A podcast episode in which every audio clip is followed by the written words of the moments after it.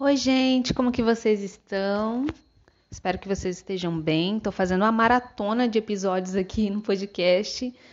Estou permitindo é, ser um canal e conforme eu vou acessando as informações, eu vou trazendo aqui para vocês, ok? Antes era toda sexta-feira que eu trazia, né? Até podia gravar em um outro dia da semana, mas eu, eu soltava só na sexta, mas agora eu estou me libertando dessas caixinhas, dessa coisa de ter um dia certo, né? E isso faz parte também de um despertar que eu tô passando muito intenso. E justamente sobre isso que eu quero aqui falar com vocês hoje. Eu nunca falei aqui sobre diretamente, né, sobre despertar espiritual, porque o meu intuito com o podcast, além de verbalizar o que eu estou sentindo, é, e isso me ajuda muito no processo de autoconhecimento, era também trazer informações muito práticas, coisas muito práticas que dá para a gente colocar no dia a dia, reflexões que dá para a gente começar a fazer no dia a dia sem ser tão complicado, né? E o despertar espiritual, se a gente for buscar sobre esse assunto, existem coisas muito confusas, né, por aí. E eu sempre fui na contramão da confusão, né? Eu sempre tive a vontade de descomplicar as coisas para que as coisas fossem compreendidas e a gente realmente expandisse a nossa consciência, mesmo que eu não colocasse esse, esse, é, esse termo, né? Expansão da consciência.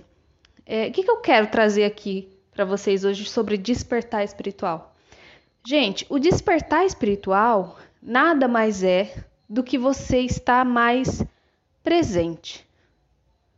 Basicamente é isso. A gente vai desenvolver mais isso, mas é basicamente isso. Você está mais presente para testemunhar. Isso é um trecho, um termo que o Osho até utiliza, né? De você testemunhar as suas emoções, é, os seus pensamentos, está ali acordado mesmo, né? E não preso nesse condicionamento que a gente foi colocado durante a vida e durante as vidas, né, caso você acredite. E o despertar ele vem com essa essa, essa capacidade de fazer com que a gente olhe para os nossos condicionamentos, para as nossas emoções, que são registros né, do passado, que ficaram no nosso corpo, de uma maneira mais lúcida, se você está passando por um processo de desconstrução é, em relação ao seu trabalho, se você está se questionando muito sobre a vida, se você está é, se perguntando quem, se perguntando muito quem é você, se existem muitas dúvidas aí que você não sabe mais como que você vai conseguir sanar essas dúvidas, é, você está ficando mais solitário, está sentindo que está se afastando de alguns amigos que você sempre teve contato. É só alguns dos sintomas de um despertar espiritual, né? Porque o despertar ele vem para você questionar. O despertar ele não traz muitas respostas, né? ele traz muitas perguntas. E, e, isso causa uma certa sensação de instabilidade.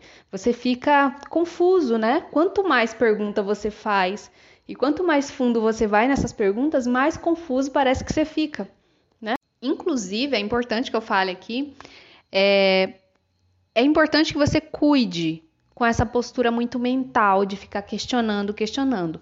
Como despertar ele traz muitas perguntas, né? A gente está ali dormindo e aí de repente acontece alguma coisa na nossa vida, uma situação externa ou uma situação interna que faz com que a gente desperte e aí a gente fica questionando, questionando, questionando. Isso causa muita ansiedade, né? O excesso mental né? Porque é a mente que vai trazendo esse monte de questionamento. O excesso mental faz com que você intensifique quadros de ansiedade, por exemplo, e até de depressão. Então é importante que você é, observe quando você for entrando nessa postura do, dos questionamentos excessivos, para que você não entre nessa e aí não venha até complicar ainda mais o seu processo de despertar, que já não é tão tranquilo, né, gente? É importante também a gente levar em consideração que só porque você está despertando espiritualmente nesse momento, não significa que você vai passar só por esse despertar e ponto final, né? É, a gente passa por vários despertares durante a vida. E se você se lembra, se você não se lembra, no início do episódio eu coloquei que eu estou passando por um processo de despertar muito profundo.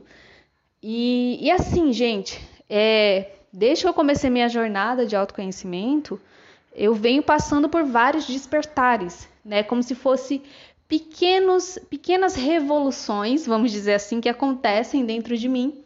É algo muito subjetivo, né? Cada um vai viver de uma maneira diferente.